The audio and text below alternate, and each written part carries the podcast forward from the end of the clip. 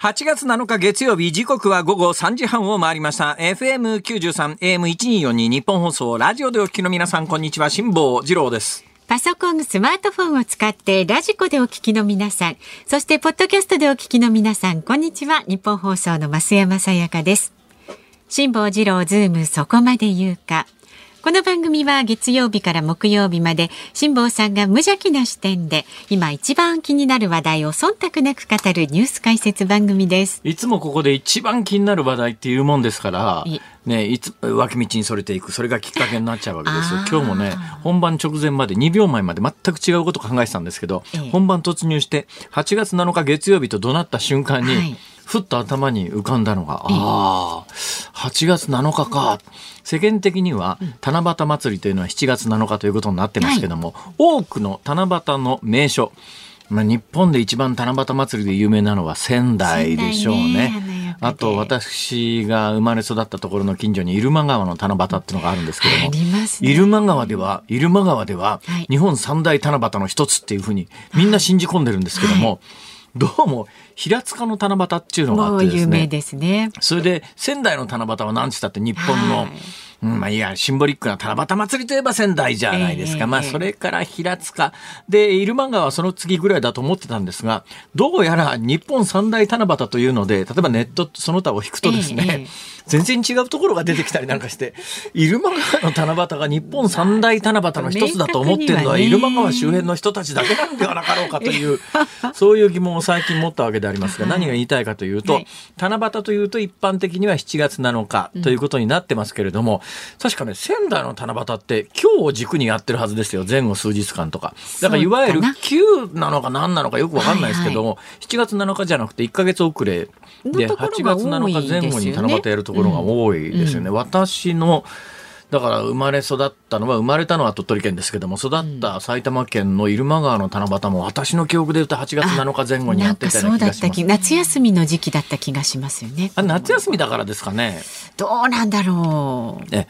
ということを本番始まって最初の日付を怒鳴った瞬間にふっと思ったんで。そこで思いついちゃった、はい、もうそれだけでそれ以上はいいです。特にね何かをあので一応これ本番の5分前に気が付いてりゃ日本の三大七夕というのは一般的にどこかということとか、それぞれの七夕祭りがいつを軸に8月7日なのか7月7日なのかというようなことも、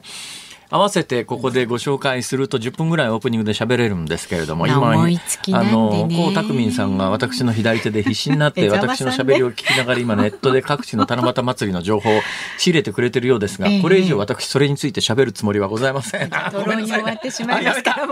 江沢民さん今、手を叩きつけたぞ。せっかくやった調べたんなら教えてくれてもいいような気はしますけど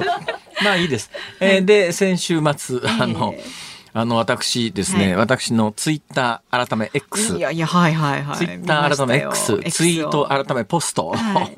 わかりにくいですね。でも今朝ね、私関西のラジオを聞きながら、伊丹空港まで行って、その途中で、あの、パーソナリティの方が、はい、えー、喋ってるのずっと聞いてたら、普通に何の注釈もつけずにツイッターとかツイートとか言ってましたよ。そうですか。どうなんだろう。関西方面ではまだちょっと電波が遅れてるのかしら。そんなことないですけれど、わかりやすいですからね、まだその方がね。いつになったらその X だの、ポストだのが一般名詞として、一般名詞にはならないですけども、まあ一般的に使われるようになるんだろうとかね、えー、思いながらやってまいりましたけれども、はい、私のその X の昨日のポストを見ていただければわかるように、あ、なんかメールが来てますか？来てますよ。ありがとうございます。ポストに関すること。千葉県のポストといっても郵便を入れるやつではありません。はい。千葉県のポッポ屋だが自転車操り。そうさん、あ、ちょっと あのわかります。ペンネームラジオネームがね、はい、70歳男性の方。ありがとうございます。すごい。さすがヨットマンですね。ヨットレース優勝おめでとうございます。こんな人がラジオ番組の MC なんて信じられないそうなんです。昨日ヨットレースが地元の大阪の、大阪の南の方のマリーナっていうかですね私が船を置いてるところでありまして、えー、私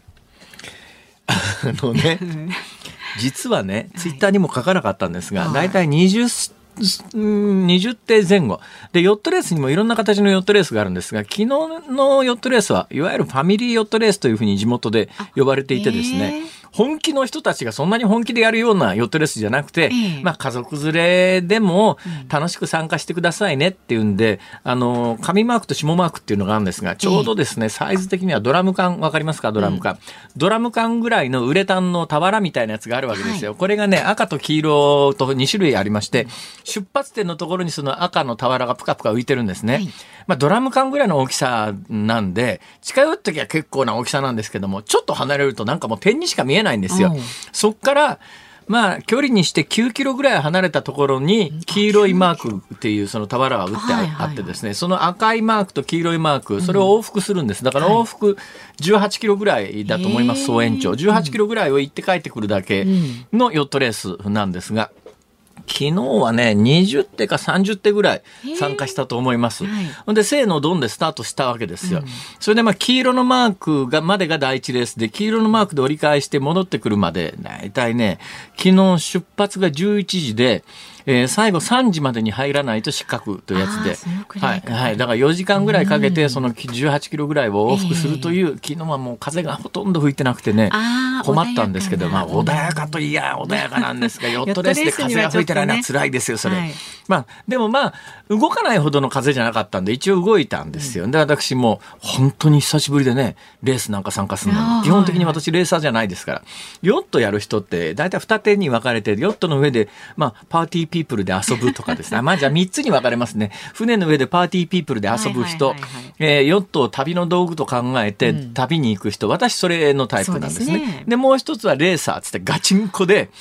レースやるためだけに週末集まってくる本気のレーサーがいるわけです。で昨日はその本気のレーサーも結構来てたんですが、はい、まあ、あとはもう、あの、楽しく船の上でパーティーやりましょう。だけども、うん、船の操り方ぐらいは知ってますよという人たちが楽しく参加しましょうという、だからもう本気のガチンコのレース艇ばっかりじゃないわけですよ。で、私も一応参加して、スタートラインで、スタートをして、はい。ほいで、まあ、黄色のマークまで行って、帰ってきて、はい、さあ、ゴールしようと思った頃にはですね、うん私の前にはもう一点も見えなくなってるんです。基本的に速い人の後ろへこうついていくと、どこがその見えなくたってあの辺がマークだなとかわかるわけですよ。はいはい、で、あの辺がゴールだなってわかるんですよ。ところがですね、離されすぎて、私の前の船船が見えなくなって、前の船についてってゴールすることができなくなって、ゴールがわかんなくなったんですよ、海の上で。えー、あれ、どこゴールなのって、ゴールがわかんなくなって、はいはいもう最後もうあのハーバーに近寄ってきたんで、もうエンジンかけて帰っちゃおうと。もう途中で離脱しようと思ってエンジンかけて帰ろうかなと思う直前に、横をゴールしたヨットがすり抜けていったんで、大きな声で、すいませんゴールどこですかって言ったら、あっちあっちって言って、ええ、全然違う方だったんですよ。わかんなくなっちゃうんですまあわかんない。普通はわかんなくなっちゃわないと思いますよ。で、私、まあ、ぶっちゃけですね、その20手か30手参加してた中で、ダントツの最下位だったんです。ダントツ最下位で、29位の船が見えなくなってるから、わかんないんですよ。どこにゴールしたらいいのか。えー、海の男なのに。いや、それはね、だけど、ヨットって技術だけのもんじゃなくてですね、うん、私の船は木造艇で、そんなレースやるような船じゃないですから、その上、まあ、心がけも悪いんですけども、水も満載してるし、燃料も満載して、むっちゃ重いんですよ。本気でヨットレースやる人たちは、ヨットレースの直前に船の上に積んであるものは全部下ろして、軽い状態にして、せーの、ドンでスタートして、まあ、スピードを競うんですが、そんなつもりもうとありませんから、その上うちの船にはですねでかいペットまで乗り込んでますからいやそれ奥様の重量はそんなに役に立たない重りみたいなもんでいやいやいや。本当に邪魔な重しが一個乗っててですね。それで行って帰ってきてゴールしようと思ったら、はい、ゴールが分かんないんです。あれ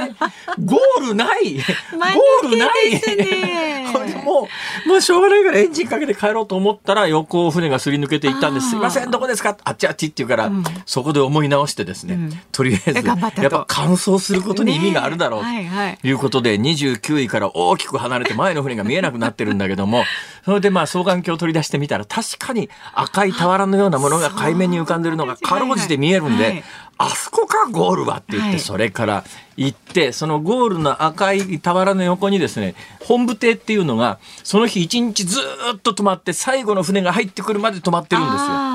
それで全部のレースが終わった後その本部艇の人に声をかけられたんでそのタイミングで「いや僕実はねもうゴール諦めて、もう帰っちゃおうかと最後思ったんですよ」って言ったらそのゴールの横にある、まあ、レース艇レース艇じゃなくて本部艇みたいなところのおじさんが、はい、あのね待ってる我々の身にもなってくださいと。あれだけ、あれだけいつ入ってくるのかなと思いながら、双眼鏡でずっと見てて、それで待ってたら、うん、それで一日炎天下の中で船の上でずっと本部艇って動かないですから待ってんのに、最後の一手が、もうとにかくあの船帰ってきたら、本部に、ね、陸に引き上げられると思って待ってんのに、ゴールの直前で離脱して帰られた日には、僕たちの立場はどうなるんですかって言われて。そうですよ。そうだな。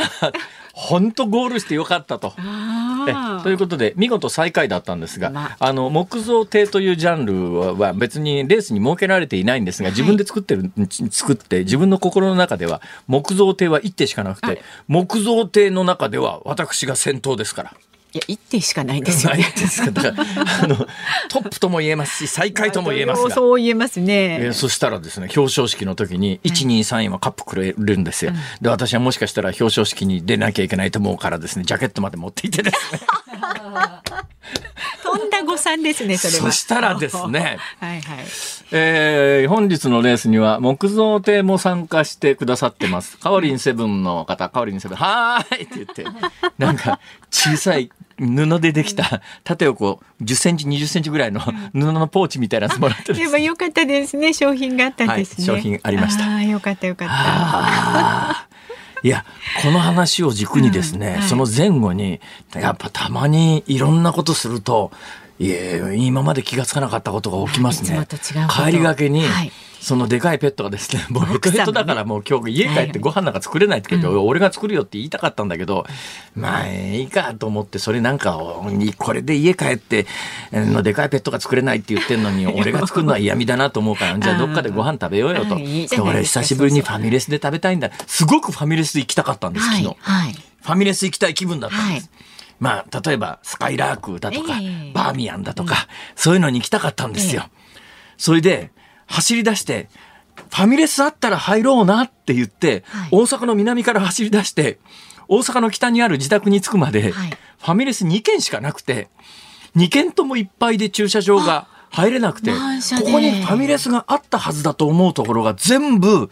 お寿司屋さんに変わっていたりラーメン屋さんに変わっていたり焼肉屋さんに変わっていたりで伝統的な私が青春時代に通ったような、今あの具体的名称を申し上げましたけど、スカイラークだとか、まあ、関西だとロイヤルホストであるとか、はい、えー、まあ、ガストはねガストはたまに見ることがありますけれども、バーミヤンももう形にな、確かに減ってるかも。いやだからいわゆるファミレスというのが、絶滅危惧種に今なってると思いますよ。だから牛丼屋さんとね、持ち帰り弁当屋さんと、えー、えー、それからラーメン屋さんと焼肉屋さんとお寿司屋さんはいっぱい見つかるんだけども、えー、私が行きたい、なんかハンバーグ定食とか、サラダ食べ放題とかドリンクバーがあってっていう、そういうファミレスが、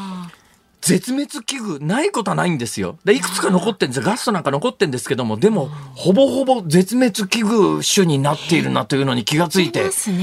ごい驚いたという話ともう一つありまして、久しぶりに高速道路を走って、高速道路のサービスエリアのところに入り込んだら、そこのサービスエリアのガソリンスタンドのレギュラーガソリンが200円超えててですね、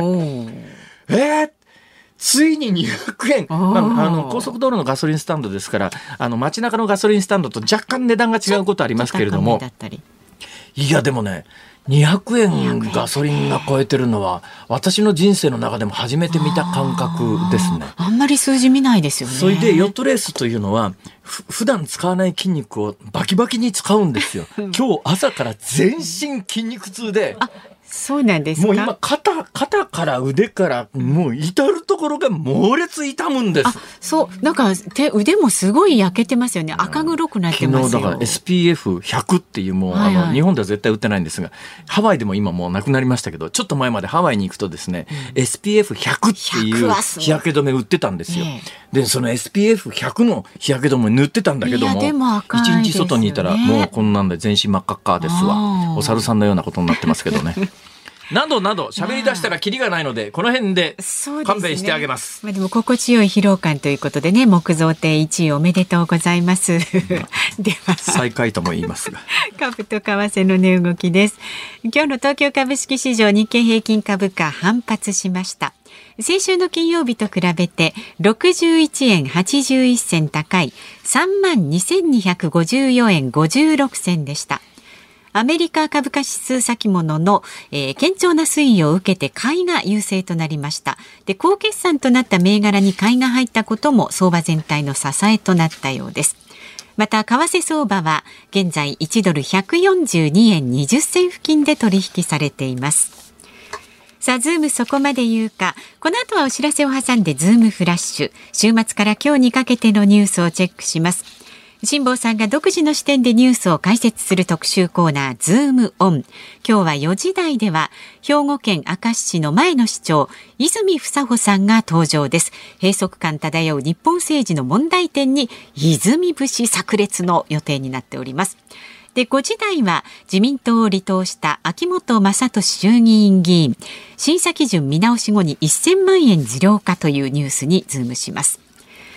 番組では今週もラジオの前のあなたからのメッセージお待ちしております。ニュースに関する疑問、辛坊さんへのツッコミ、何でも結構です。送ってくださる方、メールは zoom zoom アットマーク 1242.com で、旧ツイッターの X で参加される方は、ハッシュタグ漢字で辛坊治郎、カタカナでズーム、ハッシュタグ辛坊治郎ズームでつぶやいてください。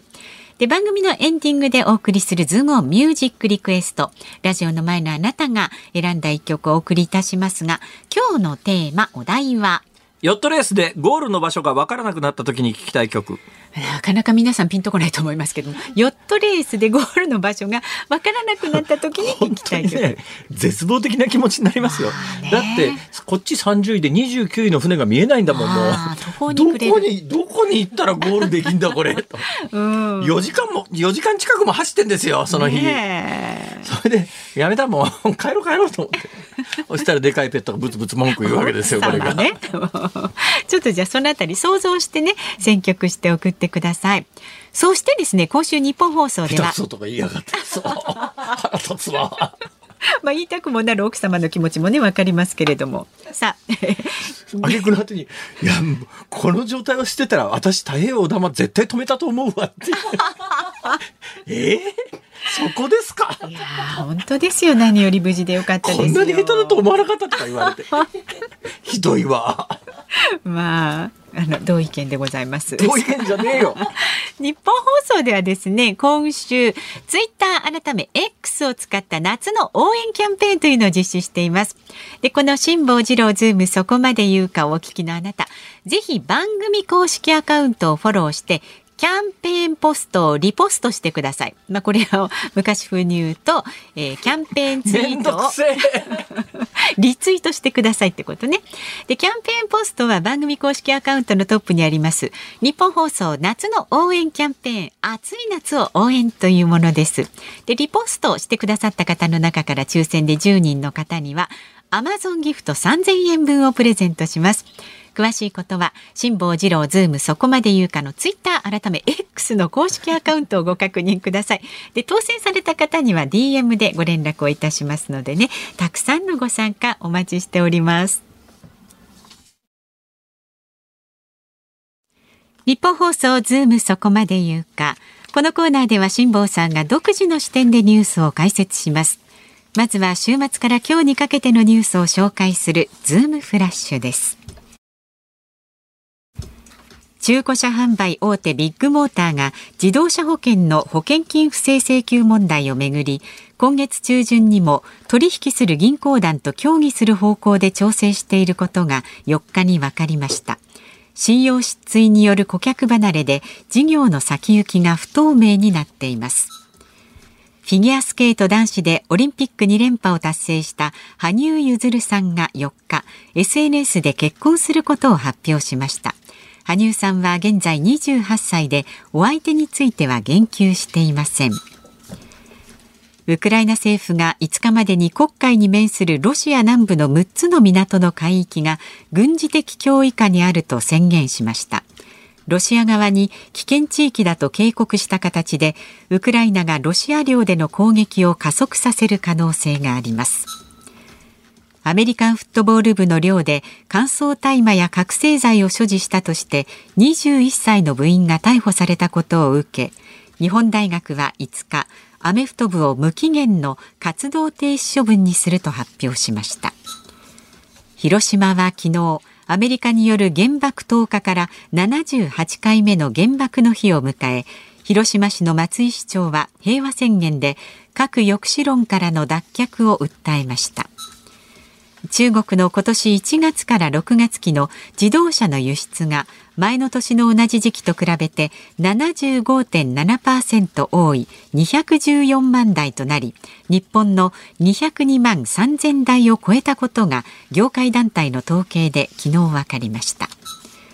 防衛費増額の財源をめぐり自民党の甘利明前幹事長が昨日政府保有の NTT 株を売却する案に関し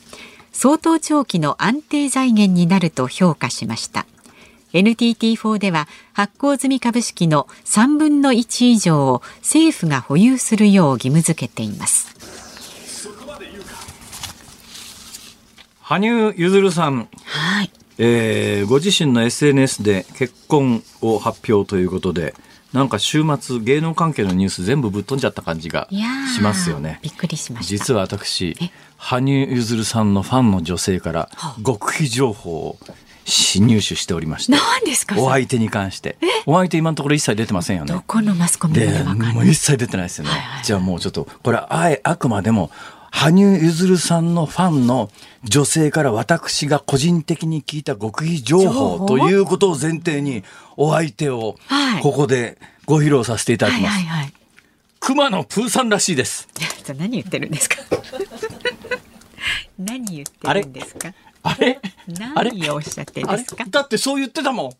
そう言ってたもん。まあね、熊野プーさんであってほしいと願う女性はね、多いと思いますけどね。違うかな。違さて、NTT 株の売却です。はい NTT 株の売却って、ああ、これね、なんか懐かしいなと思う高齢者の方結構多いと思いますよ。というのがですね、えー、昔、電電公社って言ったんですよ、はい、電話は。で、電電公社で電話引いてもらうとですね、電話債券ってやつを買わなきゃいけないとかですね、はい、まあ、いろんな制約があったんですが、もういろんなことが自由化される中で、民営化される中で、えー、電電公社は NTT という会社になってですね、その株式が公開された時に、すげえ、一株200万とか300万とかで売買されるという大騒ぎがあって、当時すげえ株が儲かってた時代なんで、みんな儲かるかもしれないと思って、買った人はみんな損するというですね、そういう悲惨なことがあったんですが、えー、NTT 株に関して言うと、えー、これ法律で決まってまして、発行済み株式の3分の1以上を保有しなきゃいけない。なんで保有しなきゃいけないかというと、あの、電話というのは国民に不可欠なサービスなので、やっぱりそれ3分の1ぐらいは公的、国が関与しなきゃいけないだろうということとかですね、えー、それからあの、えー、外国人が、まあ、日本の安全保障にも関係するので、外国人が3分の1以上の議決権を持たないようにしようとか、そういうのがあって、一応3分の1以上は国が持つというふうに決まってるんですが、そのせいで今ですね、今年の3月末時点で、えー、日本政府は NTT 株の34.25%を保有しております。で、これ時価で言うと4.7兆円、だいたい5兆円弱ぐらいです。これをちょっとずつ一気に売ると値段が下がっちゃいますから、価値も減りますから、ちょっとずつちょっとずつ株式市場で売却していくと、さっき甘利さんは長期にわたってって言いましたけど、それでも5兆円ですから。だから、あの、防衛費今 GDP の2%ということで言うと、多分 GDP の2%ってやっぱり10兆円ぐらいの規模にななる。ね。で、えー、だから5兆円つったって、まあ、毎年、それで5年かけて売ると毎年1兆円ずつぐらいのお金が臨時収入で入ってくるんだけれども、本当に必要なものをそういう手当の仕方をしていいのかというのと、ね、NTT を国が管理しなきゃいけないっていう、はい、そういう発想自体を変えるんだったら、それはもう変えるって、そっちの方からアプローチしないと、金がないからそれ売って一時しのぎでっていうのは方向が違うと思います。ズームフラッシュでした。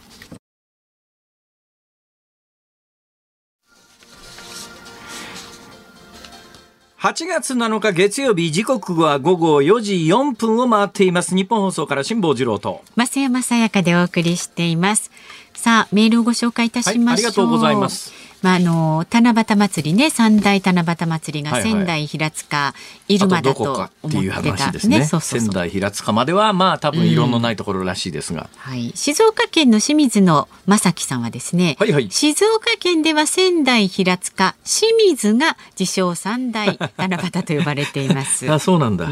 もともと清水七夕祭りは7月にやりますしほぼシャッター商店街が少し賑やかになる程度です。ちなみにこの清水七夕祭りであの広瀬アリスさんがスカウトされたそうです、えー、そうなんですか？それはすごい。それはすごい。それが本当ならば仙台平塚以上だと、えー、断言させていただきます、はい、ねいろいろやはりあのあるようですね三代目はね。それから東京都の夏民さん32歳女性はですね私も辛坊さんと同じ関西出身です。ほうほう先日帰省した際に家の近くのファミレスフレンドリーが閉店しておりました。フレンドリー、はい。あ知りませんか？あ知らない。あじゃあ関東の方は馴染みがないんですね。私はまあフレンドリー普通にしてますけどね。そういえば最近見ないですね、えー。うん、この方もフレンドリーはおそらく関西のみかと思いますが上京した際ジョナサンを珍しく思っておりました、ジョナサン、地方によっておなじみのファミレスってありますよね。私のあの知る限り東京のその辺に2軒ありますね。ああ、ありますね、ジョナサンね。は、ありますね、はい、デニーズもありますね。デニーズもありますね。ところが、だんだんああいうのがね、地方から消えてるんですよ。はい。まあそんなことで。確かにそうかも引き続き情報をお待ちしております。はいお待ちしております。メールで送ってくださる方はズームアットマーク一二四二ドットコム旧ツイッター X でも参加してください。ハッシュタグ漢字で辛坊治郎カタカナでズーム。ハッシュタグ辛坊治郎ズームでつぶやいてください。さあこの後は兵庫県明石市の前の市長泉房穂さん登場です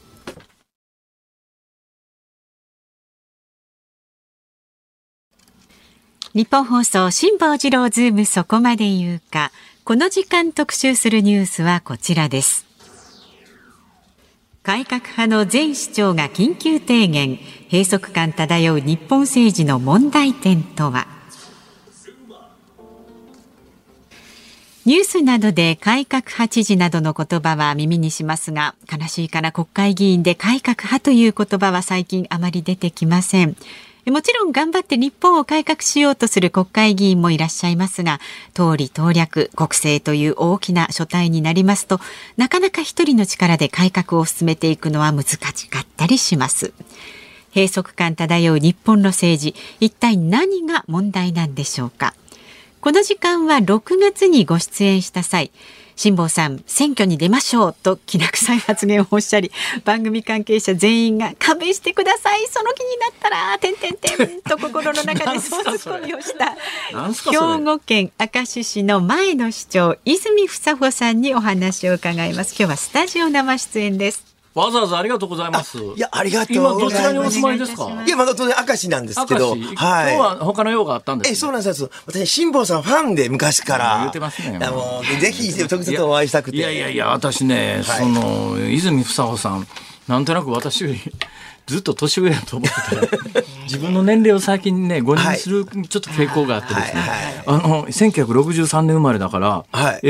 ー、ちょうど還暦ですか？今月還暦で60歳。人生一周目でやっと終わるだけでいやだから人生だからね私ね思うんですよ。私55歳ぐらいの時に、はい、当時財務大臣だった塩川正十郎という人がスタジオにいらっしゃって、あの横にコメンテーターで座ってらしたんですが「辛坊さん年なんぼ?」って言うから当時55ぐらい55です。か、はい、いや若いなええ年やなって、はい、何言うてんねんこのおっさんと当時思ったんだけども、はい、その時の気持ちがよう分かります。60歳はまだ若いかなこれっていう感覚がね、まあ、最近特にしますがそれでなくてもあのいろいろこう泉さん これからどうすんだという評判が立っている中でいただいた名刺を見る限りまだまだ野心はあるな いやいやいやなんすかこの四つ折りのこの勝手な名刺は。いやいや表紙が明石焼きでねやっぱりちゃんと明石焼きの PR 頑張る明石ね全明石市長って書いてあるんだけど、はい、そこをめくるとですね10年連続あの人口増、はい、えー、人口増加率中核市の中で第1位、はい、91.2% 50%の住民が住みやすい全国戻りたい街ランキング2021第1位、はい、などなど自分がやったことの成果が 名刺の中に盛り込まれているちょっと地味やからちょっと名刺ぐらい派手にしようかと思います、ね、どこが地味やねんっていう話ですが。いやいやあのねあの全国的にあのありがたいことにありがたいことにまあいや明石言うても兵庫県の田舎の田舎でもないかまあローカルの町の市長じゃないですか。だけどこの市長は全国的にあのご本人は大変不本意だと思いますけれども、えー、あの要するに店舗の立ち退き問題をめぐって、なんであそこ立ち退けへんねん、再開発できへんねんって言って、職員に向かって、あれ、火つけて今回って言って、ワイドショーでボロカスに叩かれたおかげで、泉房穂というと、火つけて今回のおっさんですって言うと、ああ、あの火つけて今回のおっさんかって分かるぐらい、だからこれ関東のラジオなんだけど、来ていただいても、リスナーさんの方が、あああの火つけて今回のおっさんかとこうイメージができるという意味においては、すげえ宣伝になりましたねあれ。あれあれ心に火をつけてこいってみたいな。そんなこと一言も言うて言うてない。失礼しました。火つけてこいって言うた。あの時辛坊さんねあの当時マスクに珍しく結構ねあの味方していただいて。いやいやあのねバイトしてでボロカス言われてるわけですよ。で実際にどんなんかなと思って明石に取材に行ってみたら、確かに泉さんがあの時火つけて今回って言うたところのおかげで、再開発が遅れてるんで、道路がものすごく変な形になって、交通事故が多発してたんですよね、当時。で、その現状を現地に行ってみて、あ、これは火つけてでも立ち退かさんと再開発進めんと、ここで交通事故、この道路の形状ではあかんで、これ、いつまでほっとくつもりやねんというのを自分で見に行って分かったから、うん、それは言うよねと、素朴に思っただけで。でも言葉は選ばなきませんな。でもしゃあないです。いやいや。それで僕、泉さんのことは、それまで全然知らんかったんですよ。それで、実は最近まで知らんかったんで、今回ゲストにお迎えするに際して、泉房穂さんのプロフィールみたいなものがこう回ってきて、はい、え、そうだったんだと思ったんですが、もともと民主党の国会議員だったんですか？あ、一時ですね。はい。はい。でもまあもともと弁護士ですから、弁護士で声かかって一時国会議員東大の教育学部？はい、教育学部？そうです。てて私哲学やってたんです。あの入った時は文いくつになるわけですか？いや文に経済系統に入って文にから？哲学行って。文に哲学でよう弁護士。になりましたね。はい、はい、試験受かりましたね。はいはいいつ受かったんですか司法試験？え司法試験私最初は大学卒業した後は NHK ディレクターなんではあで、それがテレビ朝日で朝まで生テレビのお手伝いしていてから、その後、あの、石井幸喜さんという方の秘書を経て弁護士です。結構、あの、いろいろ言ってるんで、あの、いろいろ説明するとややこしいんですけど。はいはい。そうですか。それでまあ、えで、国会、秘書を経て国会議員になられて。で、弁護士になって、弁護士で声がかかって、はい、ちょうどお声かけいただいたので、立候補して、一時国会議員。まあ、弁護士というのはね、はい、割とね、政党側としては声かけやすいんです。お医者さんとか弁護士は。つまり、声かけて、当選したら、まあ、あの、歳費で飯食えるけれども、落ちたらただの人になってしまうけれども、まあ、弁護士とか医者なら落ちても自分自力で食えるやろっていうのがあって、割と声かけやすいっていうところはあるんですが、それにしても、民主党で国会議員だったんだけれども、はいはい、明石市長に立候補した時には民主党系の候補は別にいたんですよね。あ、いや、私はだから政党とかあんまなくて、一回じゃ明石市長になりたかったね、子供の頃から。ただ、なかなか市長選通らないので、一旦声かけあったんで国会行っただけで、だその本当にそういう意味では政党色ないんですよ。私の1回目の選挙も全政党敵で戦って勝ってるんで、私一貫して政党応援してもらってたんです。もうこの流れでね、あのー、あのー、どっちかというと生臭い話を先してしまおう。生臭い話を先してしまいますだから別にこの話するつもりは全然なかったんですけども、はいはい。はい、でもこう、番組にせっかく今このタイミングで泉房穂という人に来ていただいて、それを聞かないということになると、パーソナリティ的に問題があるので、まあ大して聞きたくもないんだけども、一応生臭い話を先聞いちゃいます。はい。はい。はい泉さん、泉さん、まだ60歳で、はい、えー、この元気さですから、うん、まあ、あの、国会議員として、政治家としてはまだそんなに、あの、年いってる方ではない。ということで言うと、泉房穂という名前で、結構票が取れるだろうと、各政党みんな手ぐすね引いてる状況なんですよ。えー、えー、まあ、一つ、あの、噂に上がってるのは、もともと民主党だから、民主党系の政党で、今一番大きな立憲民主というところで、はい、この立憲民主というところは、なんつったって今トップの名前が泉さんだから泉さんつながりで。いやいやいやいや。この人担ぎ出したら、関西で立憲民主って、まあ、ぶっちゃけボロボロですよね、今。はい、そうですね。今、維新強いですからね。いや、関西、特に大阪、はい、まあ、大阪、兵庫もそうか。そうですね。もう結構ね、立憲民主ってね、割と東北とか東京はまだまだそれなりの勢力あるんですけども、はい、西日本、特に関西、兵庫県あたり、ボロボロなんで。今、関西は維新ですね。それを私が立て直したいと、もし立憲民主の立場で思ったら、泉さん、もう全部飲むわ、要求。出て。いやいやいやいやいや私も卒業したばっかりで、私、明石市長12年間必死にやって、えー、今卒業して、ちょっとゆっくりして。何、何言ってますね。もう、あのね、人間の一生はね、寿命限られてるわけだから、そんなこと言ってて、ね、ささっき辛坊さんが出た後に。僕のことはほっといてちょうだい。僕のことはほっといてちょうだい。さっきどうぞ。僕が仮に、だから、今、立憲民主の立場で聞いてるわけですよ。もう泉さん。はい。もう、あのー、明石市長としてやったことは素晴らしい。はい、もう、あの、その明石市長でやったことを全国で、日本でやろう。ね。そのために泉さんの力を貸してください。もう全部要求のむから、どこでもいいから好きなとこ選んで候補者なって。いやいやいや、全然。いや、本当にね、あの、明石市長は市長だから、市長として街変えられるんですよ。でも国を変えようと思ったら総理取らなあかんから。一国会議なんて意味ないから。だからそういう意味でやっぱり国を変えるのはさ簡単じゃないですか。政権を目指すと。いやいやいや、頑張ってください。一応今私、立憲民主の人間になったつもりで喋ってるだけの話ですから。別に私関係ないですからね。辛坊さんはね、絶対向いてる。私前も言わせてもらったけど、やっぱ正義感強いし。僕ダメなんです。僕ね、今日実は今日5時台に言おうと思ったんですけど、僕はね、政治家というものは、やっぱりね、あの、水戸光圀が後楽園を名前つけるときに戦友後楽で、だから自分の楽しみは後回しにして、ね、あの、世の中の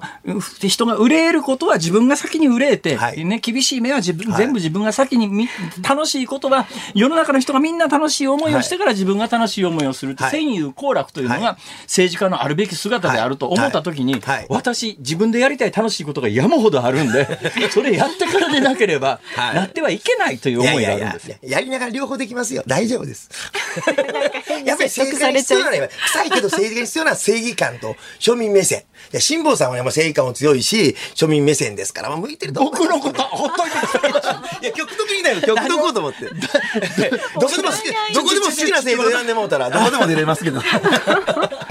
どうぞ、私卒業したばっかりだわかりました。それでは、生臭い話を一旦脇にそれて、でも完全にそれずに、ちょっと、ちょっとずつ脇にそれてきますけども、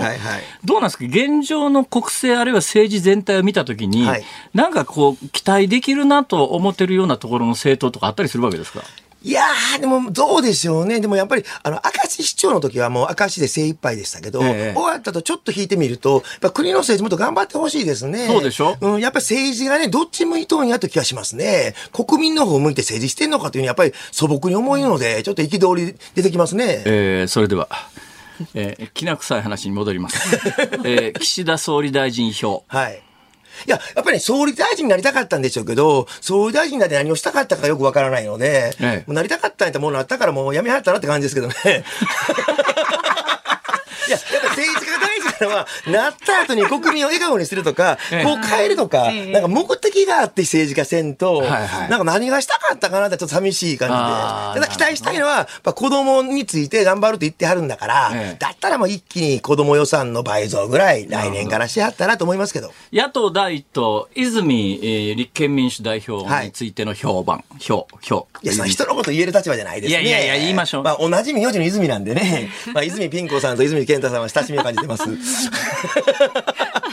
何言うてんねん。何言うてんねん。維新はどういう印象をお持ちですか、はい、あ、維新頑張ってます。やっぱりあの、私自身も明石市長やってたので、やっぱり何やかんの政治って現実、結果ですから。はい。維新は大阪でやっぱ行って、やっぱり評価得てるのは、やっぱり、えー、知事市長として改革をしているところは評価されて叱るべきで、まあ、だから人気高いと思います。だからやっぱ結果出してるあたりはすごく高いと思いますね。松井一郎、ただ、ただどうぞ。うん、ただやっぱり私とは路線が違うので、私はどちらかと言ったら、まあ、支え合い、助け合い、助け合い的な感じだから、まあ、若干ちょっとスタンスは違うかなと思ってます。なるほど、なるほど。はい、あの、松井一郎票。はい。松井一郎票。学年一緒なんですよ。はい。そうですね。そう、一緒なんですよ。そうですね。はい、はい、はい。だから松井さんがあの年でもう、やめや言うてやめた気持ちもなん、なんとなくわかりますか？いや、まあやっぱ政治家しんどいしんどいですよ。特にトップの主張とか知事は、責任感、真面目な人であればなおさら、責任感重たいから、ええやっぱり疲れるのは疲れると思います。だからね、4期とか5期とか6期とか7期とか、外知らずにもやり続ける、あの、首長についてですね、えー一生懸命やっていないということを暗に言ってるわけですね。いや、そうなんですよ。ただ、まあ、市長なんて、駅伝のランナーって一緒だから、距離ありますやん。3期12年走ったらもうヘトヘトで倒れ込むぐらいなんですよ。4期5期走れるってけ結構ゆっくり走ってあるからって感じがしますね。そう。同じこと言ってるんですけどね。ちょっと遠距離表現。ちょっ同じこと言ってるんですと、よね。ちょっと口つつしまんといかんよいやいや、橋本徹票。あ、彼がね、あの、私、司法試験同期で、昔の酒飲み友達やったんで。え、司法試験同期なんですか？同期え私はね、あの NHK テレ朝を経てから弁護士だから遅いんですけど、はいはい。彼まっすぐ弁護士になってるんですけど、ええ。通った年一緒で、え、研修所で旧旧今日旧司法試験？そう、九州九州司法試験で一緒によく、あの、えー研修所で、あの、え焼肉食って酒飲んでました。はい。ええはい。どういう人ですか？あ、でも当時からやっぱり抜けてましたね。やっぱり何者かっていうかね、まあ、将来政治家になると思った通りになりましたけど、やっぱりおもうすごい決断力とか、もう突破力とか、ええ当時からやっぱ感じましたね。まあえうん、はい。以上で大丈夫ですか？いや、もう一つ、これラスト、ラスト、ラスト、ラスト、ラスト、ラストはい。この、このテーマではラスト。はい。共産投票。共産党共産党ね。はい。はい。はい。共産党は共産党ですよね。そう人のこと言える立場ちゃいますわ。私も俺叩かれまくっとんのに、人に批判されることはあっても、人を対して言える立場じゃないので、じゃあ口つつしまんと。はい。ぐらいでいいでしょうか。いや、でもね、やっぱりなんだかんだ言うてもね、はい僕はね、僕は共産党の人、個人個人一人一人、まあ、はいお付き合いがあるっていうか知ってる人いるわけですよ。ではい共産党一人一人の人は、はい本当に、立派な人多いっていうかですね、あの、真面目で清潔で立派な人多いんだけど、組織になってしまうと、はい。途端に中国共産党と体質変わらなくてトップが永遠に居座ったりとかですよ。どうなってんですかね、あれ。はい。どうなってんでしょうかね。乗らんあんまり、なあんまり政治のこと言っても、乗らんな。後で、後で、後で大変ですよ。私もただで叩かれて、普通に人っても叩かれてんのにね。そんなたくさんネタ振らんでも。今日は辛坊さん、口説きに来たんだから、辛坊さんが日本のために立ち上がってほしいと。僕あの日本放送と日本のために。楽しいこと山ほどです。あの、泉さん、それで言うたら、はい泉さんって、はい政治家以外に楽しいことあるんですか？あ、ありますよ。な何してはるんですか？はい。私？確か、あ、確かね、私ね、あの、今年放送された関西テレビっていう関西のテレビ局のはい。ドキュメンタリーがあってその関西のテレビのドキュメンタリーで、まあ、はい泉房を、優しい暴言王っていうサブタイトルのドキュメンタリーで泉さんもずっと追っかけてるんですが、そのドキュメンタリーの一番最後が、あの、もう市長も辞めた後、じご自身の家庭の今ではい、奥さんと二人でだべってるしゃべりで奥さんがですね、そんなもんいつ出てくか分からへんみたいな言い方をはい。最後してはったんですが、出てかはりました？え。大丈夫、仲良くやってます。うちね、犬飼ってるんですよ。トイプードルなんですよ。頑張ってね、散歩しとるんですけどね、あんまり仲良くなれなくて。まずは犬から仲良くなりたいと。まず人間の前に犬から。そうですね、はい私がトイプードルの気持ちやったら、うるさいな、このおっさん。うるさいな、このおっさん。黙ってられへんか、ちょっとは。みたいな、そういう気持ちに犬はなるかもしれませんけれども確かにね。そうですか？そう、いや、だからご家庭で、そのお茶の間が映ってるんですけど、パッと見た感じで言うと、普通の家ではい、なんか特別な趣味がありそうな雰囲気もなかったですね。家の中を見る限り。あ、私はね、まあ、あの、食べるの好きなんで、明石焼きとか食べたり、ラーメン好きですから、食べ比べ好きです。ちょっとずつ、ちょっとずつなんか地元の宣伝をおります。あ、わかります。で、生まれも育ちもずっと明石なん漁師に、だから、明石の地元の漁師の個性がね、タコ漁師の子ですまわ。あ、あの、要ね、これはい有名な話ですが、えーやっぱり子供の頃に、やっぱこの社会の理不尽さであるとか、その弱者に対する冷たさみたいなものを思い知ったから政治家目指したって話じゃないですか。はいはいはい。その辺の具体的な話って、もう多分いろんなところに書かれてるだろうと思いますけれども、えー多分初めてお聞きになる方にですね、政治家を志したはい。理由について、はいちょっと教えてください。そこはね、まあまあ、あんまり後崩しじゃないし、あれですけど、シンプルに言うと、まあ、うちタコ漁師で、漁師で一生懸命朝2時半から料理に、料理に出てた今、けど。タコ、えらい値段が上がった上に取れなくなってこれ大変、漁師大変ですわ。うん、でもそういう漁師の家だったんで、まあ一生懸命親父働いてるけど、そんなおかずがいっぱいある家でなかったし、ご両親今ご健在ですか？えっ、と、あの、母は亡くなりました。はいはい。父は、ま、あの、施設に入ってます。あそうですはい。はいはい。で、あともう一つは4つ下に弟が生まれて、ええ、まあ、生まれながらの障害があったので、やっぱり時代も時代で、やっ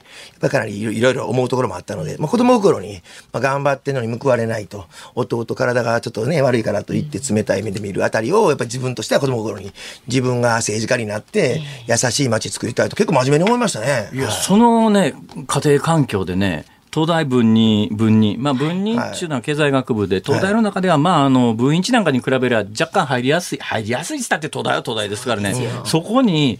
明石のその状況から、まあ多分その、もう塾とかな、高校は？どこですか？いや、地元の高校で、塾も家庭教師もないので。まあ、そんな中でね、あの、東大に入るってね、相当地頭良くないと無理だと思いますけど、どのあたりで、俺はもしかすると、東大行くみたいなことを考えました。あそこはまああのあの言葉あれですけど子供の頃に政治家になろうと思って、え勉強しようと思って自分が賢くなって強くなって、え市長になって町を良くしたいとほんまに思ったんで臭いけど。だから結局勉強しました。ほんまに一生懸命勉強しました、はい、そういう意味ではまああの別に勉強せずに賢い子じゃなかったんで勉強しないと賢くなれなかったんで、はい、じゃあじゃあ小学校の頃から俺は将来明石市長になって、えー、この町を変えるんだっていう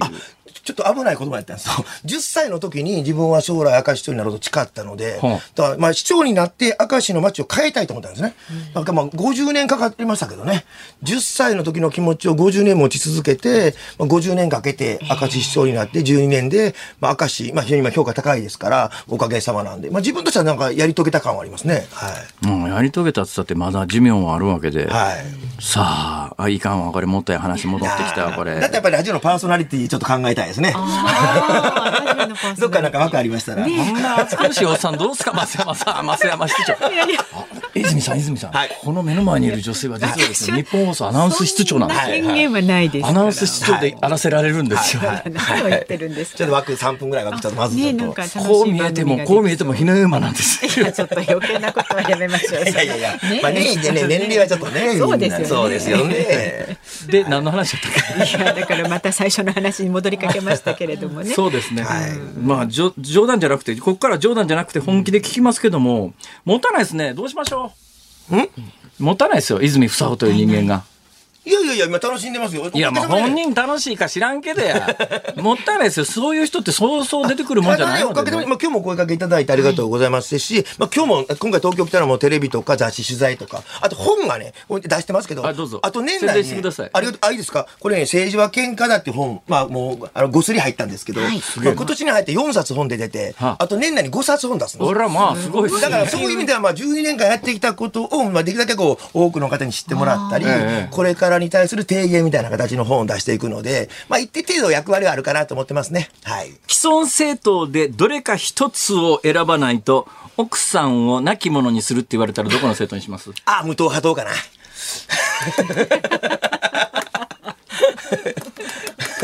もう究極の選択としては、無党派党ですね。私、無党派に見たら人気高いんですよ。赤字の市長選挙すると、本国おかげさま、あの、選挙だけ強いんですけど。この間なんか応援する市長がどっかで通りましたよ、あ、兵庫県の三田市で。三田か。はい。三田はね、大阪近郊、兵庫県伝ってね、あの、いわゆる都市近郊の代表的な都市で、はい、そうです。そこの市長を、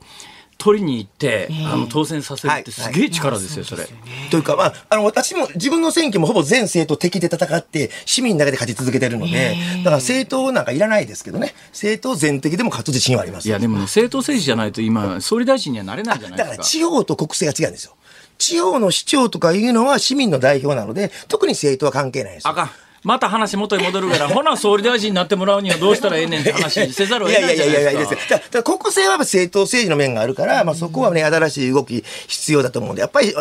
けども辛抱さんの力が必要で、まあ、そこに戻ってくるんですよ。またこういう着地点がここになりますし。同窓巡りですね。将棋の千日手みたいな感じあの、はい、あの、まあ、あの、年内あと5冊出すということは、はい、多分最終的な出版社との打ち合わせで、東京にいらっしゃる機会も多いと思いますから、はい。はい、まあ、ちょっとあの、次いらっしゃる時、また声かけてください。はい、はい、お願いします。はい、すみません、何なりと。言うてるうちにね、あの、私の代わりにやっていただくとい やいやいやいやいや、そうでもないです。ありがとうございました。すみません、どうもありがとうございます。ありがとうございました。前明石市長の泉房穂さんでした。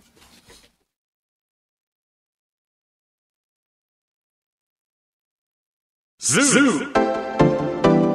ッポン放送辛坊治郎ズームそこまで言うかをポッドキャスト YouTube でお聞きのあなた増山さやかです。飯田浩司です。お聞きの内容は配信用に編集したものです。辛坊治郎ズームそこまで言うかは月曜日から木曜日午後3時半から生放送でお送りしています。ラジオの FM93 AM1242 に加えてラジコでもお聞きいただけますよラジオラジコでは配信版では聞けない。あんなことやこんなことがいっ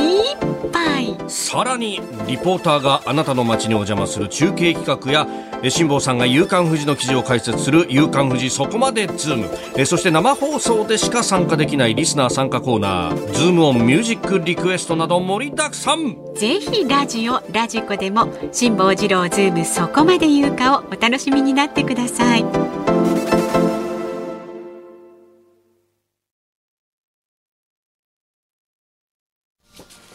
8月7日月曜日時刻は午後5時を回りました。こんにちは辛坊治郎です。こんにちはニッポン放送の増山さやかです。辛坊治郎ズームそこまで言うか。5時を過ぎましたのでこの時間はズームオンミュージックリクエストをご紹介してまいります、はい、皆さんありがとうございます。ありがとうございます今日のお題はですねヨットレースでゴールの場所がわからなかった時に聞きたい曲。辛坊さんのね週末の体験からです、はい、驚きました、えー、まずは大分県大分市の55歳常さん男性の方。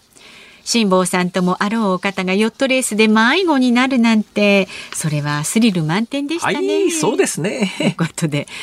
えー、迷子ジャクソンのスリラーをお願いします。マイケル・ジャクソンです。迷子ジャクソンのスリラー。まあまあ、確かに迷子ジャクソンって聞こえないこともないな。ね、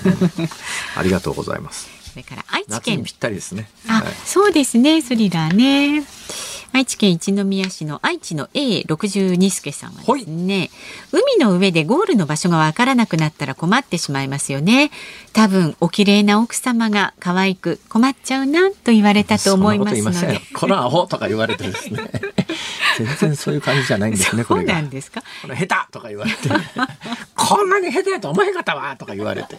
かわいそうに本当に。今日奥様の気持ちもわかりますが。山本リンダさんの困っちゃうなをリクエストしますと、は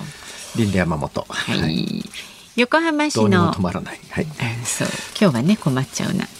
バンビちゃんえー、リクエストは山口百恵さんの夢先案内人綺麗に来ましたね。辛坊さんが優勝するなんてきっと夢のまた夢なんでしょうか。まあ、ちゃんとゴールできてよかったというかゴールする気になってよかった、ね、とても勝てないですよ。早いわやっぱりそうですか、船も性能が全然違うわレースでは。でもその辛坊さんが持ってる技でも負けちゃったりするんですか？あ私の、ま、私ですか？私ね、うん、レース向きのあの練習してませんから全然それは無理です。違うんですね、はい、全く違う技術です、はい、それだけは言えます。なるほど。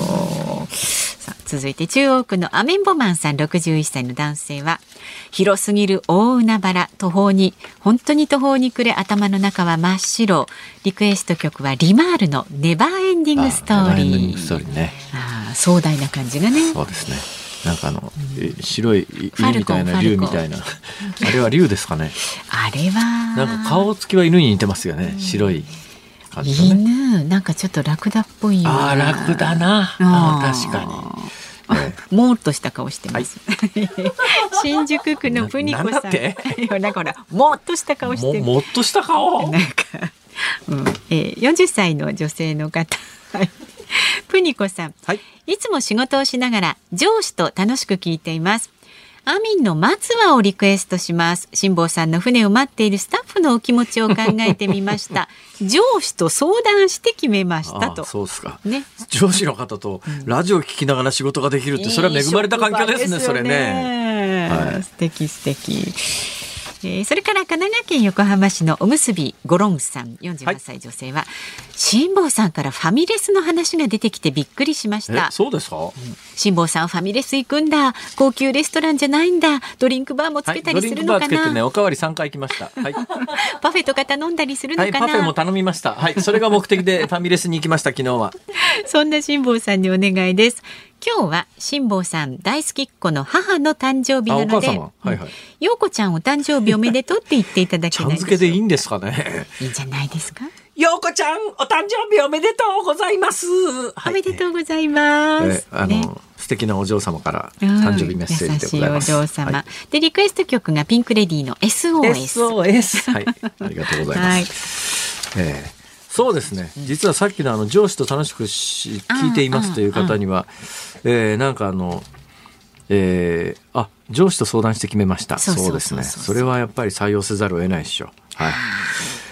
アミン松葉はい。これでね上司とねさらにまた仲が深まりますねきっとね。エンディングでお送りいたしますんで。そんな関係じゃないでしょう。いやいやほら上司と部下としてですよ。はい、ね末永く仲良くしてください。ということでまだまだご意見お待ちしておりますのでメールで送ってくださる方はズームアットマーク 1242.com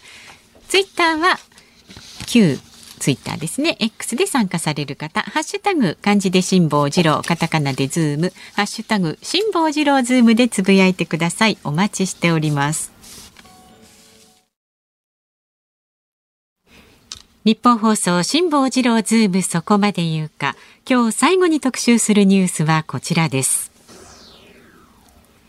自民党を離党した秋本真利衆議院議員。審査基準見直しが見直し後に1000万円を受領か。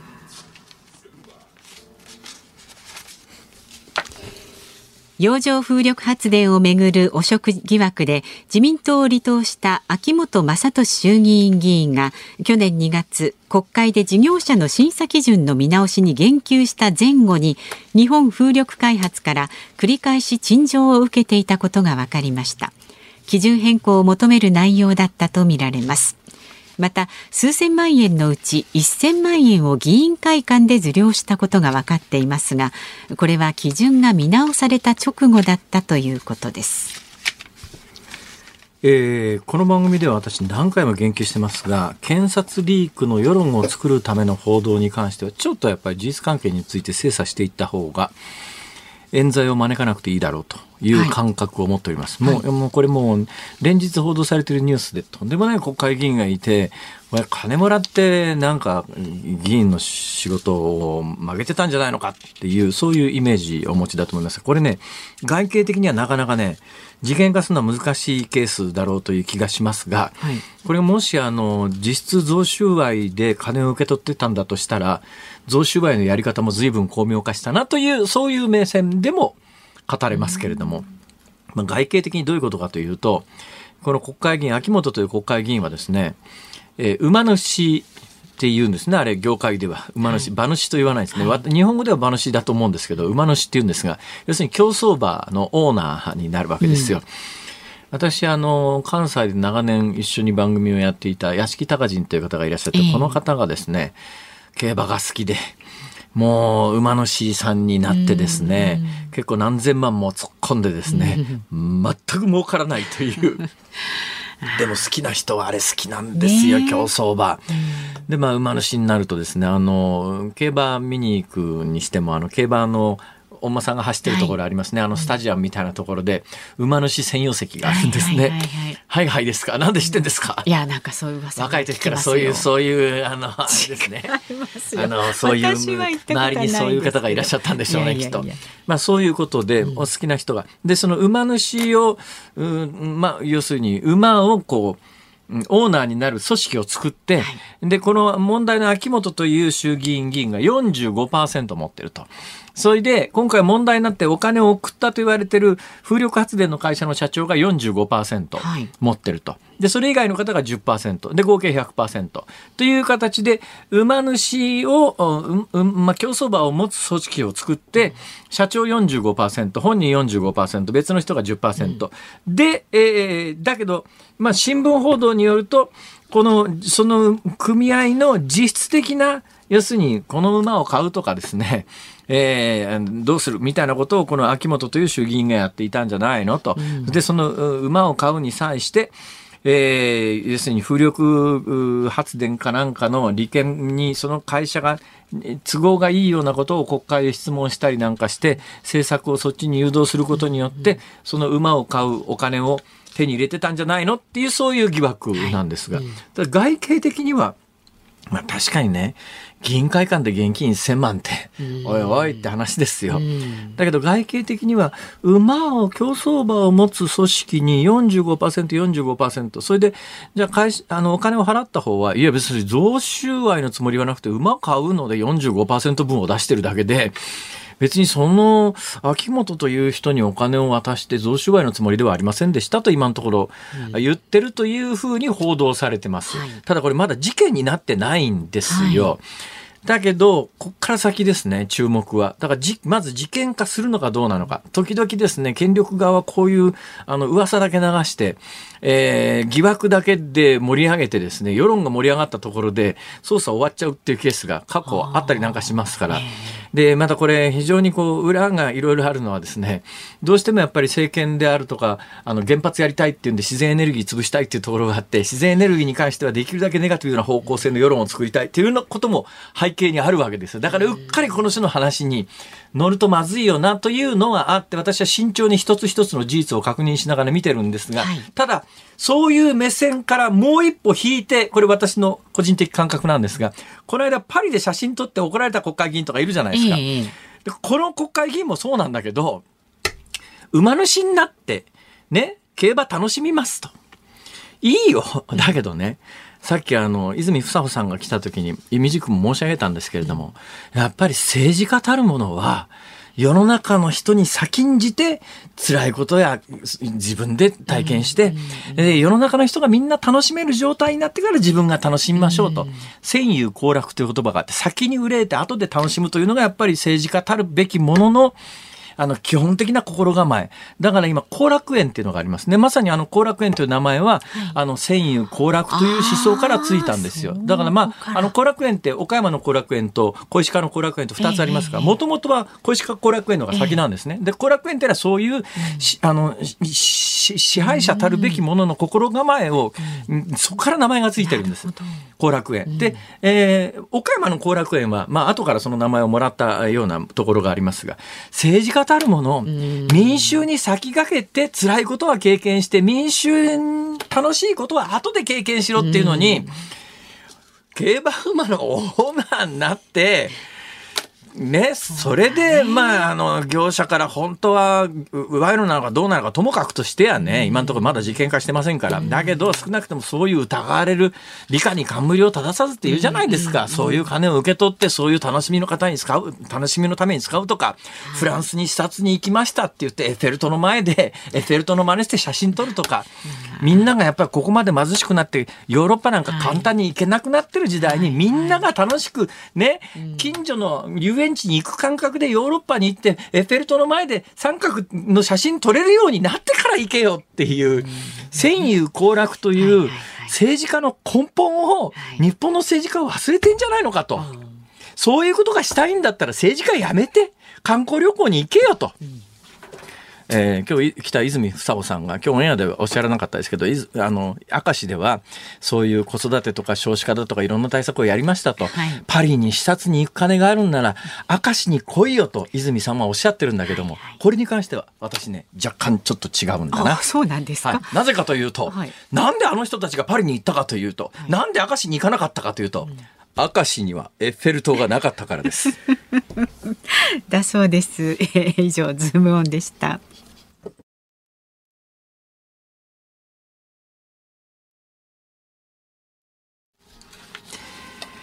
ズモミュージックリクエストお送りしているのは東京都新宿区プニコさんからのリクエストです。アミン松は。